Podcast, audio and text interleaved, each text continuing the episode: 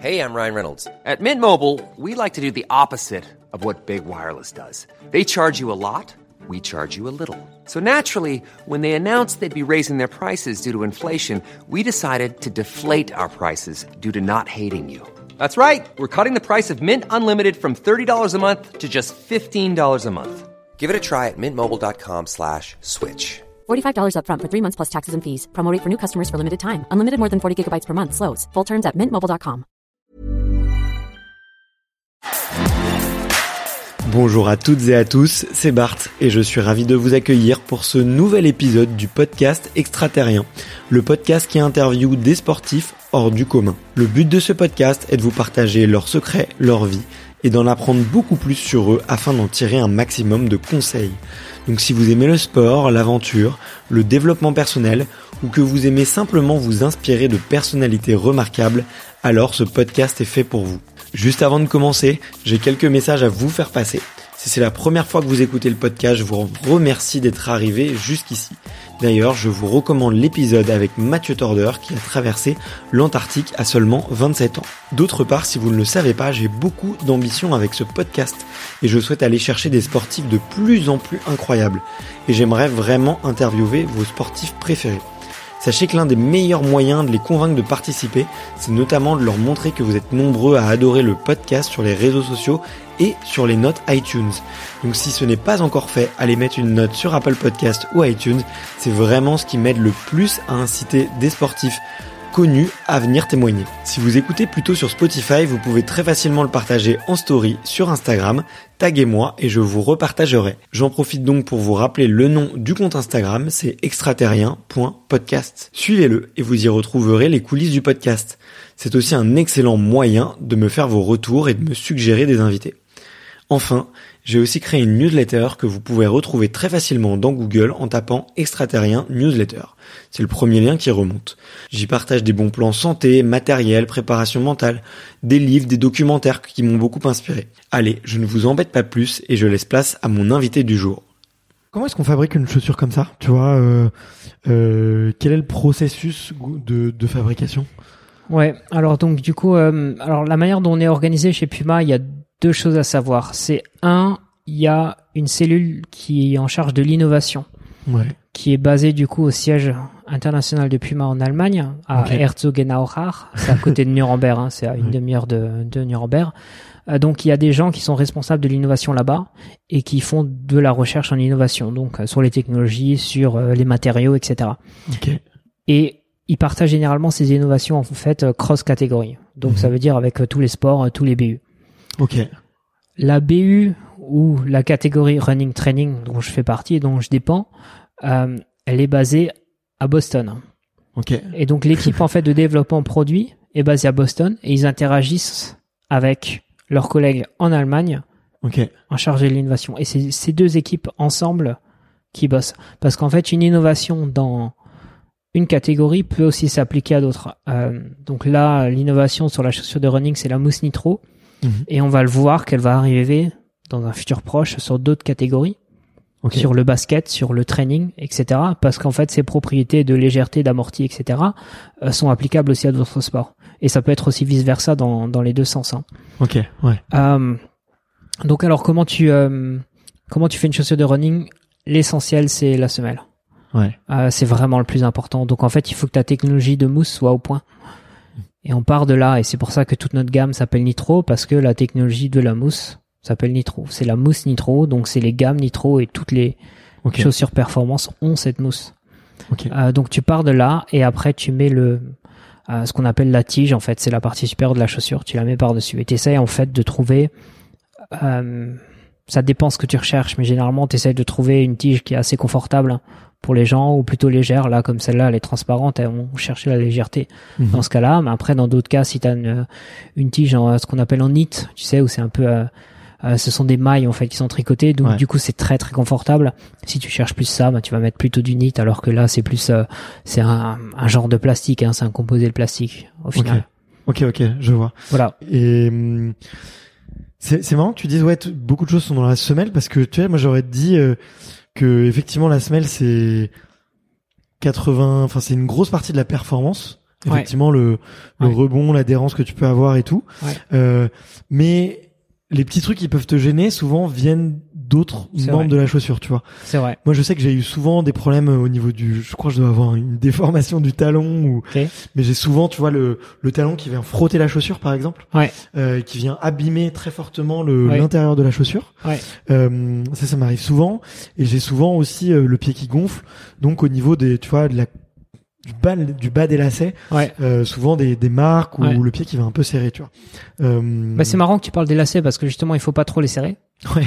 Et, euh, Mhm. et il existe des nœuds euh, spécifiques. Bon, on va pas rentrer dans les détails là maintenant, mais il existe des nœuds spécifiques en fait qui, pour les gens qui, ou, qui ont le talon qui se déplace de trop, en fait, il existe un nœud spécifique qui permet de bloquer davantage le talon. Ok. Ah, tu m'apprends quelque chose. Voilà. là. Donc du coup, en fait, il faut que tu revoies la manière dont tu lasses ces Ok. chaussures et tu peux corriger ça. Euh. Ou bien acheter des chaussures plus confortables.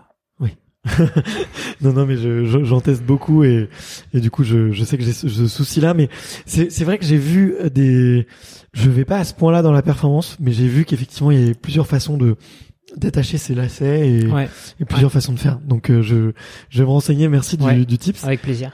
Euh, et, euh, et tu vois, justement, vu que tu, on parle de, de, de, de technologie, de recherche et développement, Ouais. euh, je serais curieux de savoir un petit peu euh, quelle est ta vision? Comment est-ce que tu Mm. vois euh, effectivement euh, la performance évoluer, les, les matériaux évoluer?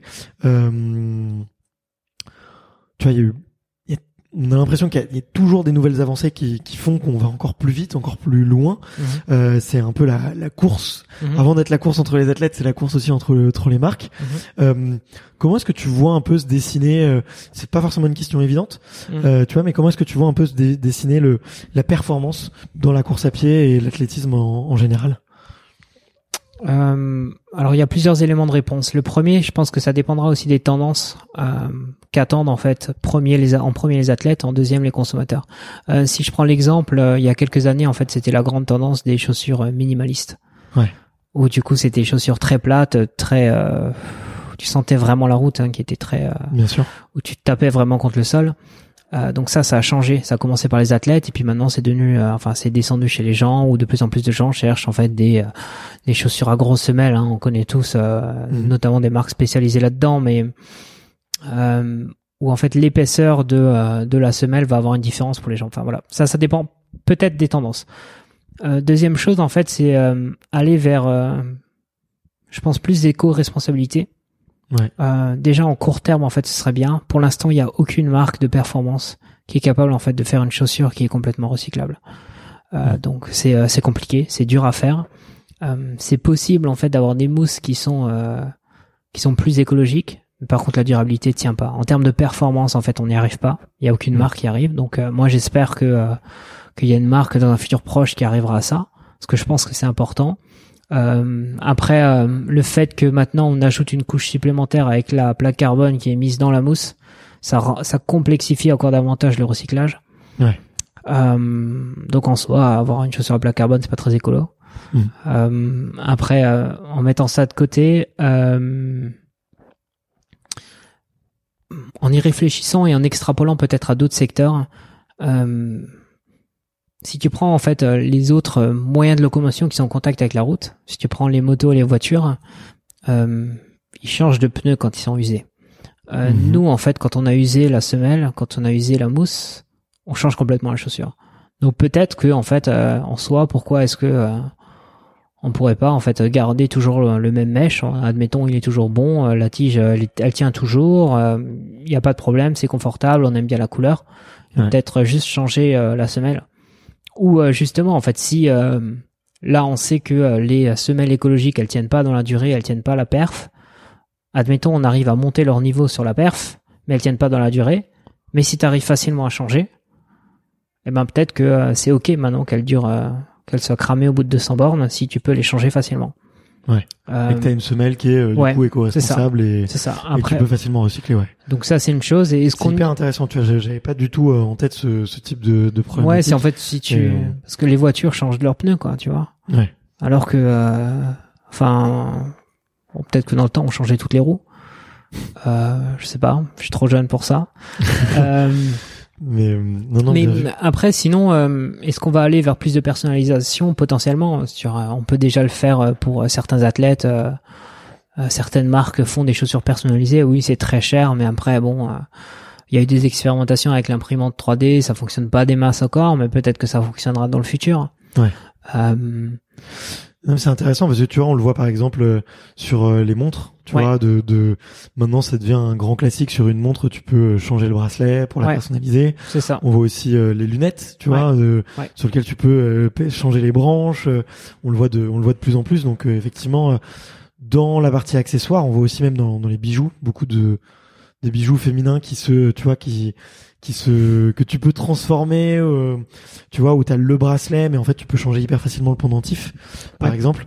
Euh, donc ça pourrait effectivement, euh, pourquoi pas arriver dans dans dans les chaussures, quoi. Oui, après on Mm. peut imaginer plus loin. Est-ce que du coup chaque marque va continuer à faire de A à Z les chaussures, ou bien tu vas avoir une marque qui est spécialisée dans la semelle, quand une autre est spécialisée dans euh, dans la tige, dans l'habillage, euh, dans les couleurs, etc. Enfin, on peut peut-être imaginer d'aller euh, d'aller plus loin, comme euh, dans certains secteurs avec la customisation. Ouais.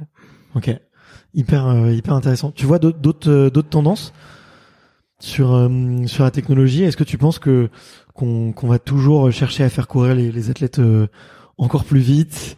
Est-ce que est-ce qu'on va autant mettre en avant les mêmes sports? Est-ce qu'il y a d'autres sports qui vont être un peu plus mis en avant ou d'autres d'autres profils? Je pense qu'on va continuer, euh, on va continuer à essayer de soutenir les athlètes autant qu'on peut avec les chaussures, parce qu'on sait que les chaussures font une vraie différence. Après, euh, bon, la différence la plus majeure, c'est quand même la science de l'entraînement et, euh, et les capacités du corps à prendre, euh, à prendre la charge. Enfin, euh, j'avais lu une stat et donc euh, je suis, je suis pas 100% certain de la véracité, mais euh, donc pour ma catégorie d'âge, pour me qualifier au marathon de Boston, maintenant c'est 3h07 sur marathon. Ouais. Euh, il y a 100 ans, les JO, ils se gagnaient en 3 heures. Donc en soi, enfin, on a progressé en 100 ans. Et ça, c'est pas que la chaussure, hein, c'est pas possible.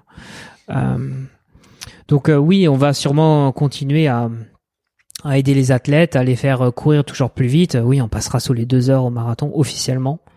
Euh, sous les 2 heures au marathon, oui, c'est une certitude. hein. Euh, Après, est-ce que la chaussure, il sera pour beaucoup Peut-être oui, peut-être pas. euh, peut-être qu'on fera des combinaisons en entier, hein, parce qu'il faut aussi parler du textile euh, qui te permettront de faire ça. Je sais qu'il y a des semelles connectées maintenant qui commencent à venir, euh, ou du coup qui analysent ta foulée en même temps pour savoir, tu vois, est-ce que est-ce que t'es un peu pronateur du pied gauche plutôt que des deux pieds Est-ce que du coup t'as juste besoin d'une semelle qui te corrige à cet instant-là, à ce moment-là, sur juste ton pied gauche? Est-ce qu'on va aller vers plus de personnalisation comme ça? Pour in Ouais. fine, enfin, si on, on raccroche au consommateur, le consommateur occasionnel, euh, lui, euh, enfin, la course c'est un effort, donc euh, comment est-ce qu'on peut rendre ça plus facile? Euh, Ouais. Le coureur confirmé, euh, le frein principal, c'est il a pas envie de se blesser, ou elle a pas envie de se blesser. Ouais. Et donc, euh, comment t'évites les blessures? Euh, En changeant plus régulièrement tes chaussures, déjà, oui. Euh, mais euh, est-ce qu'on peut aller en fait vers là pour aider les gens, pour donner en fait, euh, apporter quelque chose, une une plus-value en fait là-dessus? Ouais, c'est vrai qu'il y a aussi une, ouais, une évolution médicale. euh, Ouais, bien sûr. Ouais. Parce que on sait à quel point le, la course à pied donne du boulot aux kinés et, euh, et aux ostéos et à d'autres professions euh, médicales. Mais euh, et puis tu, tu, tu le mentionnais aussi toi-même, tu vois, première année où tu cours, euh, direct un marathon, euh, Ouais. tu te sentais peut-être les ailes de faire un UTMB, euh, Ouais. puis euh, on se retrouve tous chez le kiné, tu vois, comme... euh, Oui, mais alors, alors ça, ça, en fait, euh, pour ça, moi, j'ai une théorie. Euh, ouais, vas-y. et je pense que ça tient qu'à moi.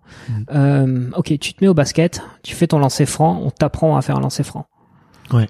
Euh, on te dit voilà, il faut que tu aies une main sous la balle, l'autre main qui est à côté de la balle, qui euh, qui guide, et puis voilà, il faut que tu lances comme ça. Au moment où tu sautes, il faut que tu euh, déclenches euh, euh, ton lancer, etc. Puis tu prends le temps de regarder Ouais, c'est ça. Et de regarder Voilà, tu, technique. tu, et... tu bosses les techniques. Alors Mm. que du coup, dans la course à pied, on te dit bah vas-y cours. Ouais. Alors qu'en fait, il y a une vraie manière de courir. Euh, oui, qui est euh, légèrement euh, propre à chacun, très bien, mais les fondamentaux sont vrais. Enfin, quand on voit les athlètes, ils courent tous à peu près de la même manière. Ouais. Euh, donc du coup, est-ce que euh, pour limiter les blessures, faudrait pas déjà apprendre à courir? C'est drôle, c'est un sport en fait où on dit bah non, tout le monde sait courir, bah vas-y cours. Ouais. C'est naturel, voilà, mais... ouais. Et après, sinon pour les courses, je vois bien les euh, des courses de plus en plus longues. On commence à voir la tendance aux États-Unis où euh, ou des maintenant les euh, les 100 miles, euh, donc 160 km, c'est même plus assez. On commence à avoir des courses de 300 bornes. Ouais, bien sûr. Euh, où là, ce que je trouve super intéressant, c'est que plus la course est longue, euh, plus grandes sont les chances que ce soit une femme qui gagne. Et ça, je trouve ça, moi, je trouve ça fascinant. C'est vrai, ouais. Plus, plus ça s'allonge, plus euh, Ouais, l'écart entre les gens euh, se réduit, ouais. Ouais, et en fait, les, les femmes ont plus tendance à, à gagner parce que du coup, la capacité en fait à, à hum, prendre sur soi et puis à, à accepter la douleur est supérieure en fait à chez nous euh, les hommes et donc du coup, ce qui explique que euh, Mm. elles arrivent sur du très très très long. hein. Je, je dis plein de fois très parce que 300 bornes, ça commence à être. euh. Euh, faut, faut le faire. Même en vélo, c'est déjà une sacrée distance. hein. Ouais. Et euh, bah, hyper. euh, je suis, je suis très intéressé, je suis très bluffé. Euh, et puis, euh, tu vois, pour revenir là où, effectivement, à ta comparaison historique, euh, euh, j'en, parlais avec Robin Schmidt des, des genoux dans le dans le GIF. Je sais pas si tu connais ce, ce compte Instagram Non, je connais pas, non. et euh, qui a un gros compte Instagram dans, le- dans le trail et, et effectivement qui me disait. Il y a euh, il y a 30 ans en arrière, on nous disait qu'il fallait courir maximum euh, un ou deux marathons par an. Euh, Ouais, c'est vrai. c'était c'était grand max. Euh, maintenant, euh, on, on court tous les week-ends et on fait euh, on fait une course tous les week-ends et euh, et puis euh, faire deux ou trois ultra trails dans l'année, ça choque personne quoi. C'est pour des athlètes de haut niveau en tout cas, ça- c'est plus du tout choquant. Euh, donc je vois bien aussi ouais effectivement cette, cette évolution arriver euh, de toujours plus long, toujours plus vite. Tu as dit que que les marques et notamment Puma, tu vois, allaient continuer de de soutenir les athlètes dans cette performance-là. Ouais. Euh, alors je sais, tu m'as prévenu que c'était pas euh, forcément ton domaine d'expertise et que ça jouait aussi euh, beaucoup euh, euh, généralement avec les maisons mères, avec des, des Ouais. gros budgets. Ouais. Mais comment euh, comment est-ce qu'une une marque euh, choisit aujourd'hui, tu vois, les, les athlètes qu'elle va sponsoriser Ouais. euh, Sur quels critères vous vous basez Ouais. Euh, Est-ce qu'il y a une vraie, enfin, j'imagine qu'il y a une vraie stratégie et comment comment est-ce qu'elle se construit? Mhm.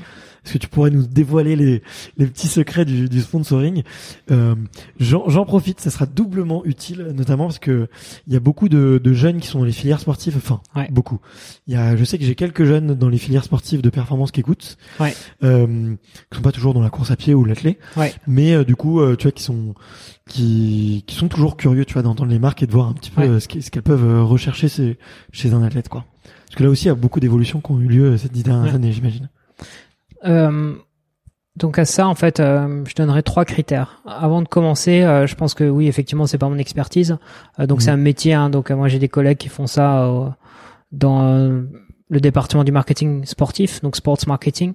Ouais. Euh, donc à la fois en local euh, et à la fois au global, hein, donc au siège de Puma. Euh, les athlètes qui me concernent, moi, en track and field, enfin en athlé et en course à pied, c'est géré par le global, c'est-à-dire que tous nos athlètes français, en fait, en demi-fond, c'est des contrats euh, depuis Puma Global, alors que euh, nous, Puma France, en fait, on, on intervient davantage sur euh, sur euh, les footeux et depuis peu euh, sur des athlètes en crossfit. Euh, donc, mais pour revenir à la course à pied, donc mes trois critères, euh, je pense un la performance, Ouais. d'habitude. hein. Enfin après, euh, si on veut des athlètes qui soient devant, euh, pour prendre l'exemple de course à pied, il faut euh, il faut qu'ils soient performants. C'est c'est toujours aussi vrai, tu vois, d'avoir un. Alors forcément, tu vois, avec un, une personne comme Usain Bolt, tu, tu, tu, tu me diras que forcément oui, mais c'est, c'est toujours aussi euh, important d'avoir euh, effectivement euh, le l'athlète qui termine premier, effectivement, qui a ta paire de chaussures ou, ou ton t-shirt, c'est toujours aussi efficace en termes de, de marque et de marketing? Ouais, ça fait ça fait une différence parce qu'on parlait de euh, de convaincre la communauté de running en fait. Quand t'as un runner qui a euh, tes euh, ta paire de chaussures et qui gagne un marathon, ça fait une vraie différence parce Ouais. que du coup la communauté sait que ben t'as la preuve par la perf, preuve par le record, preuve par le chrono. Ça peut pas être mauvais en fait. Non, ça ça peut pas être euh, mauvais. ouais. Néanmoins, Ouais. euh, je pense que pour Puma, dans le cas précis de Puma, en fait, euh, pour une stratégie vraiment de course à pied et pas d'athlé, Ouais. euh, je pense que l'image de Bolt, en fait, c'est est contre-productive. Euh, parce qu'un runner, il n'arrivera pas à s'identifier suffisamment à Bolt. Hmm. Euh, parce que, en fait, du sprint 100 mètres, c'est euh, c'est pas de la course à pied, en fait. C'est euh, une discipline à part, c'est du sprint. Euh, le course à- la course à pied, c'est euh, plus long, beaucoup plus long. Et où la distance reine, c'est toujours euh, toujours le marathon, tu vois. Ouais. Et donc, en fait, euh, c'est mieux d'avoir un athlète qui est moins connu, mais qui fait du marathon que euh, qu'un Bolt en fait sur 100 mètres. Ouais. Euh, ouais, je pense que ça te parlera plus en fait en tant que runner ou en tant que runneuse euh, dans ce cas-là. Ouais. Euh, après, sinon, oui, euh, l'exemple du foot, avoir Neymar, euh, ça aide à, à vendre, ouais. Ouais, clairement. Ok. Clairement, euh, ouais, particulièrement en foot, en fait, euh, on voit en foot qu'il y a une corrélation entre. euh, euh, donc ça, c'est mes collègues qui m'ont partagé cette info où euh, euh, sur tous tes joueurs en fait de Ligue 1 Ouais. qui portent des Pumas, Ouais. t'as une corrélation quelques mois après dans les parts de marché. Ok. Donc en fait, plus t'as de joueurs hein, qui sont dans ton 11 de départ qui portent des chaussures Puma, et plus tu vendras de chaussures Puma dans les mois qui suivent. Ouais. Euh, Donc euh, performance, c'est le Voilà. premier critère pour choisir un athlète. Ouais, premier perfor- performance. Ensuite, euh, en tant que marque, ce qui nous intéresse aussi, c'est la personnalité de l'athlète. Mhm. Euh, évidemment, on va chercher euh, un athlète qui a potentiellement les mêmes valeurs que Puma. Donc, on a par exemple Puma, on est très, on est très sur le courage, la joie, euh, la détermination. Euh, et donc ça, c'est des qualités qu'on va essayer de trouver dans un athlète. Après, il faut aussi que la personne soit euh, euh, comment je dirais ça, euh, bonne communicante. Ouais. Euh, parce qu'en fait, si on veut euh, envoyer notre athlète dans des interviews ou le- l'envoyer en représentation pour la marque, si cette personne arrive mieux à s'exprimer en public, arrive mieux en fait à convaincre, arrive mieux à transmettre sa passion, euh, ce sera beaucoup plus pertinent pour nous en, temps, en termes de sponsoring, hein, évidemment. Ouais. Euh, et après, le dernier critère, et ça, ça rejoint peut-être en fait les secrets du sponsoring. Euh, donc, à compétence égale. Euh, donc, si tu as deux jeunes qui, Ouais. euh, peu importe le sport, sont plus ou moins égaux, en fait, la différence entre les deux, parce que bon, tu vas partir du principe qu'ils sont tous les deux motivés, ils sont tous dé- déterminés, et en fait, ce qui fait euh, souvent la différence, et ce que nous on regarde aussi quand on va dans le sponsoring, c'est l'entourage. Ouais. En fait, quand tu as un entourage sain, ça va faire une réelle différence sur tes, ton futur en fait. Et parfois, euh, il y a beaucoup d'athlètes où euh, ils arrivent en fait à se sortir d'une situation difficile, mais ils ont leur entourage qui est un peu entre guillemets pourri et qui Mm. traîne derrière eux en fait comme des boulets. Et ça, ça va pas les aider en fait pour la suite de leur carrière. Ouais. Euh, si t'as un entourage toxique, en fait, clairement, ça va pas t'aider du tout. Mm. Euh, et ça, ça fait une vraie différence. Et euh, dans les, euh, les grands niveaux de sponsoring où tu vas vraiment chercher de futures stars, euh, souvent les marques demandent à rencontrer l'entourage Ok. euh, pour euh, justement voir est-ce que est-ce que c'est sain. Euh, donc euh, si on prend un exemple précis, euh, donc chez, chez Puma, dans mon job, j'ai récemment signé une athlète de CrossFit. Euh, son entourage, il est hyper bien. Euh, parce que ben ouais son copain il est kiné et coach de CrossFit parce que euh, parce que sa belle-sœur elle a fait elle a fait de la natation à très haut niveau donc du coup elle peut la coacher en natation. C'est Carole? elle s'appelle euh, elle s'appelle Claudia Gluck. Ok, d'accord. et du coup, en fait, euh, comme elle a un entourage sain, ça va beaucoup l'aider pour la suite. Parce que du coup, son coach, ben c'est euh, c'est un super pote à elle, euh, parce que elle a que des amis en fait qui la poussent vers le haut, etc. Et en fait, elle se traîne pas de boulet, et puis elle a pas de gens qui peuvent potentiellement être jaloux de ses performances, et puis même en fait qui peuvent aussi lui donner des conseils. Enfin, avoir Mhm. un euh, si t'es athlète et que euh, ton partenaire de vie est kiné. euh, Ouais. Enfin, ça t'aide, hein. Ça t'aide. Moi, j'ai un peu mal là. euh, je me suis coincé un peu l'épaule en faisant ci, faisant ça. euh, je me suis un peu tordu la cheville, etc. Ben, Ouais. Ah. Ouais, il y a un critère de performance qui Ouais. avec elle en plus, ouais, quoi. qui bien est- sûr, ouais, ouais. Et ça, ça fait une vraie, ça fait une vraie différence. L'entourage fait une vraie différence. Et on a souvent l'exemple, en fait, euh, chez les footeux. On Mm. le voit aussi. euh, je sais pas si vous l'avez déjà vu dans les médias, mais souvent les gens, euh, les footeux très connus, ils ont un grand entourage où il y a toujours plein de gens autour d'eux. Ouais. Et, euh, et souvent, il est pas, il peut potentiellement ne pas être très sain, et donc du coup, ça va pas les aider. En fait, pour la suite, je vais pas donner de nom ou donner d'exemple, mais euh, Ouais. je pense que tu vois ce que je veux dire. C'est, euh, ouais, c'est important ça. C'est vrai qu'on a un peu l'image, tu vois, avec certains footballeurs euh, qui se comportent un peu comme des rappeurs, de venir, tu vois, avec tous leurs co- avec tous leurs potes, et t'as envie de leur dire, euh, mais faut, faut passer à autre chose, quoi. Faut grandir. euh. Mais en fait, non, il, ouais, il reste, il reste là-dedans, quoi. Ouais, mais Et- même parfois, ça peut t'arriver, t'es sur un shooting avec un athlète et toi, en, du côté marque, et euh, du coup, euh, t'organises ton shooting, tout se passe bien, et puis d'un coup, t'as l'entourage qui vient et qui dit, ah non, ça c'était pas bien, c'était pas bien. Et puis en fait, tout le monde a son avis, et in fine, euh, t'arrives à rien faire comme ça. Ouais. Et Ouais. donc, euh, t'as perdu ton temps, et puis des t'essaies de les ouais. canaliser, mais en même temps, c'est euh, l'entourage proche de ton athlète, donc t'as pas envie de, de les offusquer, enfin, euh, naturellement, alors que ben eux ils ont juste euh, parfois ils ont une opinion pour avoir une opinion, alors que euh, Ils sont pas forcément pertinents sur le non sujet, et c'est pas forcément leur métier quoi. Ok, bah écoute, ouais, hyper.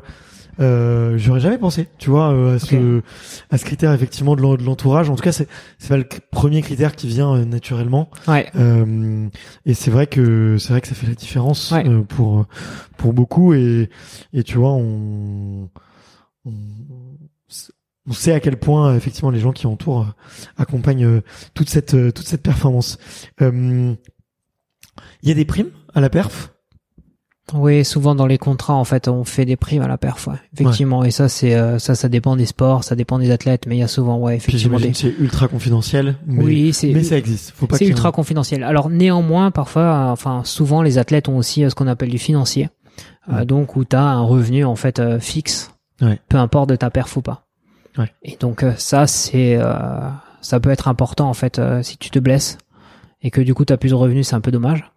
Euh, pour nos athlètes féminins, en fait, euh, si euh, c'est très bien quand elles tombent enceintes.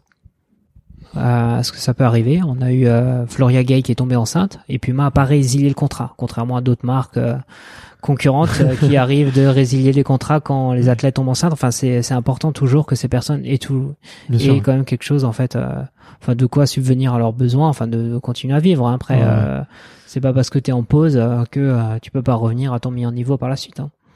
Ouais, ouais, bah il y a eu il y a eu beaucoup de scandales. Hein, c'est Ouais, ouais, ou c'est un peu Malheureusement, dommage. ces ouais. deux trois dernières années, euh, tu vois, euh, Ouais. il y a eu dans, le- dans le volet féminin aussi Ouais. euh, une fille qui, qui a perdu son, son contrat en, en France. euh, je pense qu'il y a une super belle euh, super belle évolution. Et euh, bah, tu vois, j'ai, interviewé la semaine dernière euh, Anaïs Chevalier Boucher. Je sais pas si tu vois. Non, je connais euh, pas. C'est une biathlète Ok. qui a eu euh, qui a eu trois médailles olympiques et Ouais. entre les trois médailles olympiques, elle a eu une petite fille. Ouais, Donc elle en a eu deux cet hiver là à, à Ouais. Pékin. ouais, Euh, et elle revenait de grossesse, tu vois, et, Ouais. et, euh, et on parlait effectivement de l'évolution et du fait que euh, pour les, les, les filles, en tout cas sur les, les sports d'endurance, c'est prouvé, euh, sur un retour de grossesse, t'as plus de globules rouges. ouais, ça m'étonne pas. Ouais. Donc, naturellement, en fait, tu vas être, si tu Mm. te, remets à t'entraîner et que tu fais tout pour revenir, normalement, tu dois être plus performante. Donc, euh, il y a beaucoup, enfin, il y a de plus en plus d'exemples qui le montrent. Euh, et tant mieux, quoi. Après, je dis pas qu'on revient à tous les coups, mais, euh, mais en tout cas, c'est quand les, quand les, il y a de plus en plus d'athlètes qui arrivent et c'est bien de le mentionner, quoi. Ouais, mais après, en fait, en, en, en termes de sponsoring, euh, qu'est-ce que tu veux construire aussi? Généralement, ben, Mm. tu euh, tu t'intéresses à des personnes que t'as que t'as repérées euh, généralement euh, il y a longtemps et t'essaies de construire une relation avec ces personnes-là. Et puis, euh, euh, parfois, ça arrive qu'on est euh, qu'on soit très très proche de nos athlètes et, euh, et après les euh, les mettre à la porte dès qu'il euh, dès qu'il y a quelque chose. C'est pas en fait. C'est aussi une image en tant que marque que tu renvoies. Enfin, si euh, si une marque t'as des valeurs, et ben c'est aussi euh, ta responsabilité en fait de de les accompagner dans les moments difficiles. Et euh, et, euh, et je pense que c'est comme ça que tu fais la différence entre les petits et les grands contrats. Ouais, ouais, je, je vois, je vois très bien. Hum, écoute, on a, là, je regarde mes petites notes, je regarde mes antisèches. euh, on a, euh, on arrive à une heure d'interview et j'ai l'impression qu'on a balayé énormément de sujets. Ouais. Euh, Peut-être que j'en ai oublié. Est-ce que, est-ce que toi, il y a des, des sujets que tu avais envie de d'aborder pendant qu'on qu'on est là? Parce qu'on a parlé sponsoring, on a parlé de développement de produits, on a parlé de positionnement de marque, euh, de tendance du running, de tendance de technologie. Donc on on a bien balayé, mais est-ce que euh, peut-être que tu aurais un, un mot de la fin ou quelque chose euh, à dire pour, euh, pour Bah allez, si on si on va rester sur le running, moi je j'encourage les gens à courir. Euh, parce que à ça- prendre avant. ouais, apprendre à courir, puis courir parce que ça fait du bien. Mentalement, ça fait du bien. Et euh, je pense qu'on peut, on arrive tous à trouver une raison euh, euh, de courir, que ce soit pour s'entretenir ou euh, même pour s'évader. En fait, on a parfois des euh, des rythmes de vie qui sont intenses, des jobs qui sont difficiles, des euh, des situations personnelles qui sont délicates. Et euh, c'est dur hein, de se motiver pour aller courir quand on n'a pas envie, mais euh, je crois que personne n'a jamais regretté un run qui s'est bien passé, où on s'est pas blessé, etc., etc. Mais euh, euh, si en fait t'arrives à, si tu dois galérer pendant une demi-heure, trois quarts d'heure, une heure, deux heures, trois heures, euh, pour in fine cinq minutes de pause et cinq minutes de bien-être dans ta tête, euh, je pense que ça suffit. Après, il faut juste trouver la bonne chaussure à son pied, donc essayez-en. Hmm. Et euh, quand vous en avez trouvé une bonne, euh, achetez là et puis euh, et partez courir. Eh ben écoute, euh, ce sera le top pour le pour le mot de la fin.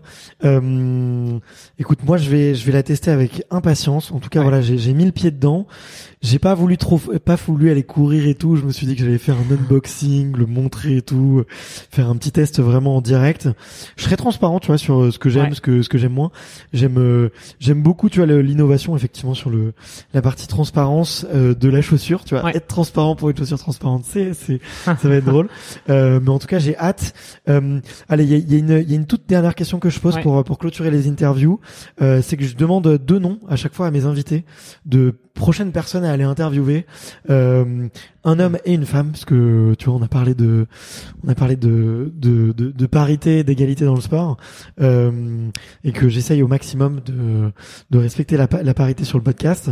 Mhm. Est-ce que il y a un athlète, une athlète que tu me recommandes ou des personnes peut-être côté euh, effectivement peut-être euh, sport business, euh, marque euh, qui sont vraiment inspirants sur qui avec qui je pourrais aller parler futur du sport, futur de des, événements, futur des marques.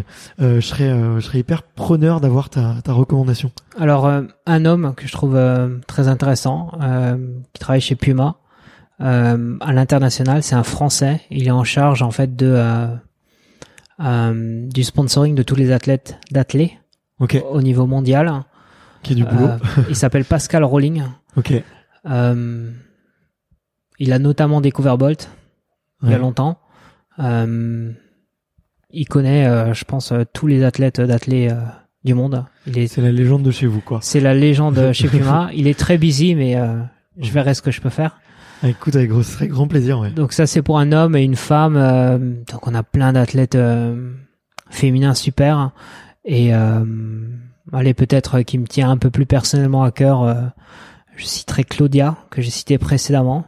Ouais. Euh, parce que son histoire elle est intéressante parce que euh, elle est euh, elle arrive à un super niveau en CrossFit en faisant des études et en étant en alternance et là elle va finir ses études elle a envie de tenter et puis moi nous on vient l'aider l'accompagner en fait euh, pour tenter ça à passer en fait euh, au moment où tu passes pro il y a Mhm. pas beaucoup d'argent en CrossFit hein, c'est les mêmes galères qu'en athlée Ouais. Euh, et donc euh, c'est intéressant de voir en fait euh, cette euh, ce changement de mindset ou se dire ok ben maintenant je suis déjà euh, j'étais numéro un française en 2021 et donc maintenant comment je vais chercher les championnats du monde en ayant euh, ça uniquement comme focus? Ok. et donc euh, voilà pour avoir euh, une femme euh, c'est ce que je te conseillerais et ça c'est beaucoup plus facile à obtenir Ok, bah écoute, avec grand grand plaisir. Euh, J'aimerais beaucoup en plus euh, les, les épisodes, euh, tu vois, qui dans lesquels euh, euh, qui abordent un peu la, la force. euh, ça plaît beaucoup, donc euh, super tu vois, ça serait. Ça fait longtemps que j'ai pas fait un épisode sur le CrossFit, donc Ah bah ce voilà. serait avec grand avec grand plaisir. Euh, merci infiniment, Clément. Franchement, je me suis je me suis régalé. merci Bart tu vois, effectivement, ça, ça change de, de, de ce que je fais d'habitude, mais Ouais. euh, je trouve qu'on a apporté beaucoup de valeur, tu vois, et on a essayé de prendre vraiment de la hauteur euh, euh, par rapport à tout ça. Et c'est vrai que des fois, on est un peu dans le tourbillon de, et quand on court, on se rend pas compte de tout ce qu'il y a derrière. Et, et je trouve que c'est c'est intéressant, surtout qu'on l'a on l'a abordé, je trouve, avec euh, tu vois humilité et et, euh, et, euh, et sans être euh, complètement euh, je, je veux dire euh, biaisé, tu vois, on essaie vraiment de Ouais. prendre de la hauteur. Donc merci infiniment d'avoir pris le temps, c'était c'était merci vraiment un Bart plaisir. tes questions étaient euh, pertinentes Bon, bah, c'était cool. très intéressant merci J'espère. À bientôt. à bientôt Ciao. ciao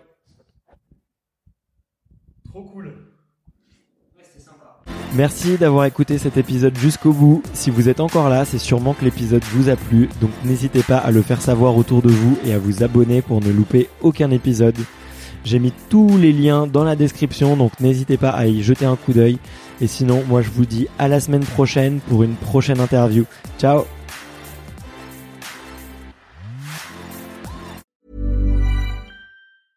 when it comes to your finances, you think you've done it all. You've saved, you've researched, and you've invested all that you can. Now it's time to take those investments to the next level by using the brand behind every great investor, Yahoo Finance. As America's number one finance destination, Yahoo Finance has everything you need, whether you're a seasoned trader or just dipping your toes into the market. Join the millions of investors who trust Yahoo Finance to guide them on their financial journey. For comprehensive financial news and analysis, visit yahoofinance.com. the number one financial destination, yahoofinance.com.